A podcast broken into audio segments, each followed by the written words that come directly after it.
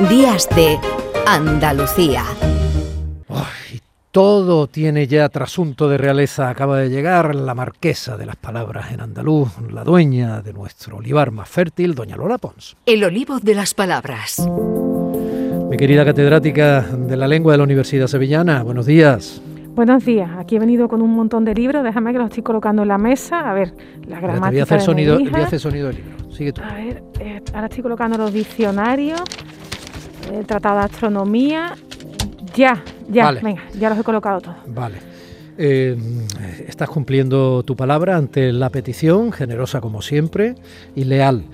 Yo tenía envidia porque habías estado hablando en algunas emisoras y con mi compañero Jesús Vigorra en la mañana de Andalucía de tu responsabilidad como nebrijana, en este caso en el año Nebrija, y quería que recordáramos a ese maravilloso personaje porque se cumplen 500 años efectivamente del fallecimiento de don Helio Antonio de Nebrija, que algunos dicen de Lebrija, pero de Lebrija era y se va a celebrar la efeméride con diversos actos. ¿no? Los organizados por la Junta de Andalucía van a ser comisariados científicamente. ¿Sabes tú por quién? A ver, ¿por quién? Por doña Dolores del Pons y Rodríguez. ¿Por qué es tan importante la figura de Nebrija, Lola? Bueno, la figura de Nebrija es fundamental para, para Europa y para el mundo en ese paso del siglo eh, XV al XVI, por su gramática del latín, por sus trabajos sobre el latín, por los dos diccionarios que compuso, español-latín y latín-español, porque esa obra fue muy conocida y muy difundida en Europa y después también en América, porque Nebrija, por sus estudios, por su modernidad, porque era una de estas personas muy visionarias, cambió la forma de decir y de enseñar latín en las aulas universitarias europeas del siglo XVI. Y eso no es poco. Y eso lo hizo alguien nacido eh, aquí al lado, en Lebrija, que tuvo una capacidad de trabajo extraordinaria y muy buenos patronos que le ayudaron a desarrollar esta obra. Ujú. Bueno, Nebrija vive en más de 15 ciudades distintas. Su, lo comentamos en algún momento, ¿no? Su personalidad, desde luego, eh, tiene una novela, ¿no? Sin embargo, es andaluz.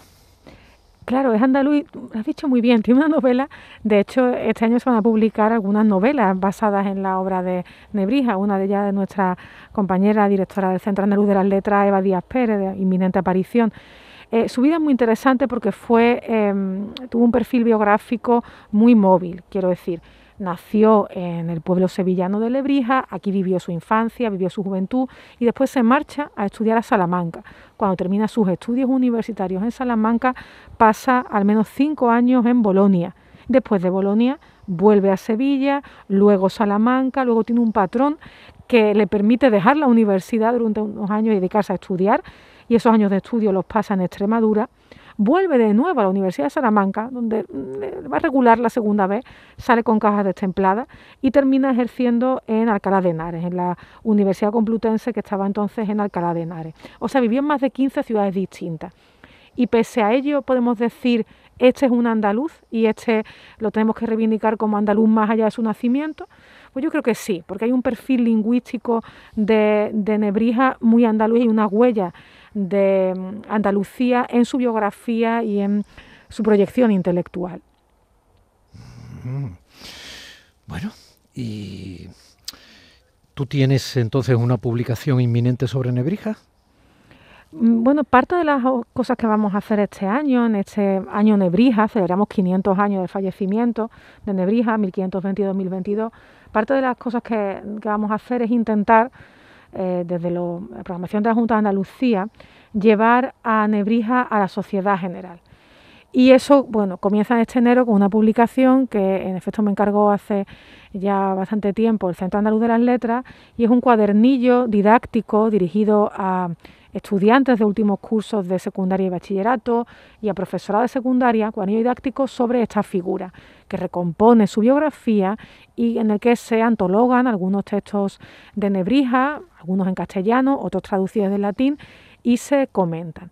Esta eh, publicación es una de, estos, de estas publicaciones que hace el Centro Andaluz de las Letras, que cada año se consagra a alguna figura andaluza. Pues en este año 22 se consagra a Fernán Caballero y a Helio Antonio de Nebrija. Y esta es la primera publicación nebrisense que, que vamos a presentar dentro de este año. Va a haber muchas otras, hay también un libro que eh, se presentará en, en, marzo de nuestro compañero latinista, Juan Gil, un par de novelas, como ya he dicho, también una novela gráfica, la biografía que recientemente ha sacado eh, eh, Millán en Espasacalpe. Y bueno, yo particularmente, pues, mm, que estoy con mucha modestia, este año sale mi edición del Diálogo de la Lengua de Juan de Valdés, que es una obra de 1535 en la que este conquense, que fue otro humanista, Juan de Valdés, eh, a ver cómo lo digo, porque va a sonar regular, pero Juan de Valdés criticaba a Nebrija en esa obra.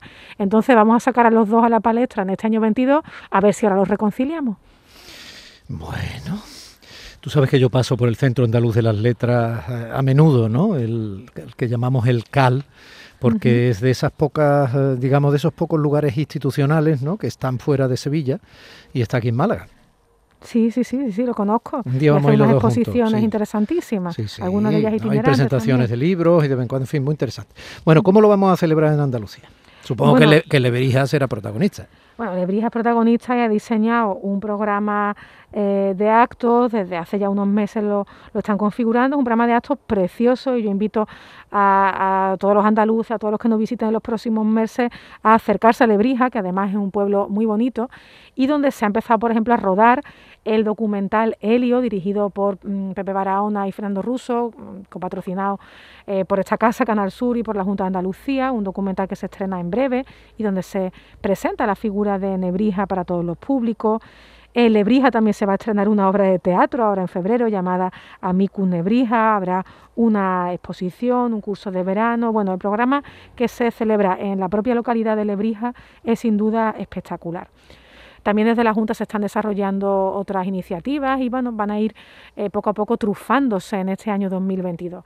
Puedo anunciar que esta casa, Canal Sur, pues ya tenemos confirmado que se va a adherir a este año y va a haber eh, eh, píldoras sobre Nebrija que aparecerán durante la programación de Radio Andalucía información para ir pues desgranando la biografía y la obra de Nebrija en, todos esos ratos en los que los andaluces escuchan la radio podrán poco a poco hacerse con la biografía de nuestro humanista. para una exposición en el Archivo de India con nuestra compañera Esther Cruces, a la que entrevistaste tú hace unos meses. También vamos a lanzar una campaña muy bonita, una calle para Nebrija, en la que vamos a pedirle a los ayuntamientos de las localidades andaluzas que se planteen incluir a Nebrija en su nomenclator, que se planteen llamar a una calle de su pueblo Antonio de Nebrija. En fin, te iré contando las iniciativas poco a poco cuando se vayan acercando las fechas de inauguración pero todas ellas están cosidas por un mismo hilo eh, que espero saber llevar a buen término, que es el hilo de sacar a Nebrija a la calle y permitir que todos los andaluces lo conozcan. Oye, hay una también un documental, ¿no? Que creo que está copatrocinado por, por esta casa, ¿no? Por Canal Sur. Sí, efectivamente, es este documental que te decía que se empezó a grabar en Lebrija, de Fernando eh, Russo y Pepe Barahona, es muy interesante. Ah, que me lo habías comentado mientras hablaba. no es que yo no te eche cuenta. ¿Sabes qué pasa? Que estaba también mirando los mensajes que me van entrando y no es una frivolidad, es que tienen que ver un poco con la dinámica del trabajo. Y te lo digo por si los oyentes están escuchando a lo mejor diciendo. Aparte que hay algún que otro admirador tuyo que me tiene negro cada vez que empezamos a cada vez que empezamos a hablar en la radio, pero bueno. Sí, veo que alguno también me está diciendo que te están mandando mensajes sobre cosas de Nebrija. Bueno, dime qué se va a hacer fuera de Andalucía. Yo sé que estáis muy entusiasmados con la figura de Elio Antonio de Nebrija, pero yo quiero que los que se entusiasmen sean los oyentes y entiendan que la vida de este andaluz fue alucinante y que sin él no hubiéramos tenido la importancia que tenemos en la historia de la lengua castellana. Pero bueno, dime, ¿qué se va a hacer fuera de Andalucía? Pues fuera de Andalucía también las localidades que están eh, relacionadas con la biografía de Nebrija se han implicado en este año Nebrija 2022, eh, tanto diversos ayuntamientos extremeños, Salamanca y su universidad, eh, Alcalá de Henares y su universidad, la propia Universidad Antonio de Nebrija, en Madrid.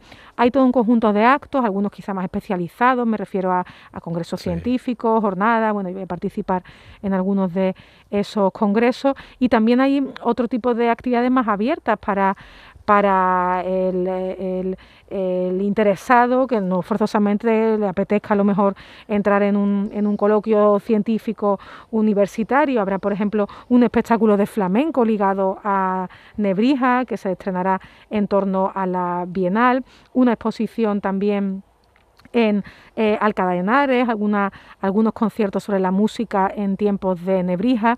Vamos a intentar reconstruir a este personaje Un personaje que no solo es gramático, que también escribe diccionario, escribe sobre enseñanza y educación a niños, escribe sobre geografía y que incluso se metió en el espinoso terreno de revisar la Biblia, tanto que tuvo a la Inquisición soplándole la oreja. Bueno, pues ya más o menos sabemos por qué fue importante Nebrija en su tiempo, pero ¿por qué lo recordamos hoy? ¿Es realmente importante hoy o es solo la pleitesía de vida? Es que cuando Nebrija hace la primera gramática de la lengua castellana en 1492, hace algo completamente novedoso. Es la primera gramática completa de una lengua hija del latín. Y eso no es fácil, porque hay que, por ejemplo, inventarse una terminología. Parte de esa terminología, parte de la estructura con la que él describe cómo es nuestra eh, gramática interna, se ha mantenido todavía hoy. Cuando Nebrija hace un diccionario español-latín, hace un listado de palabras. Unas se quedan fuera y otras se quedan dentro. Esas que él incluye después son heredadas en los diccionarios posteriores. O sea que sin percibirlo, muchas veces cuando consultamos una gramática del español actual o un diccionario del español actual, estamos leyendo en el fondo algo que comenzó a hacer Nebrija, algo que es nebrisense. ¿Y hay rasgos de verdad andaluces en toda esa obra que me comentas de Nebrija? No hay rasgos de lo que para nosotros al es lo más cabo era andaluz, podría verlo, pero vamos. Sí, pero en su época es cuando están surgiendo el ceseo, el ceceo de una manera incipiente, pero todavía no hay en la época de Nebrija un acento andaluz como el que tenemos tan reconocible hoy o como el que era tan reconocible a mediados del 16. ¿no?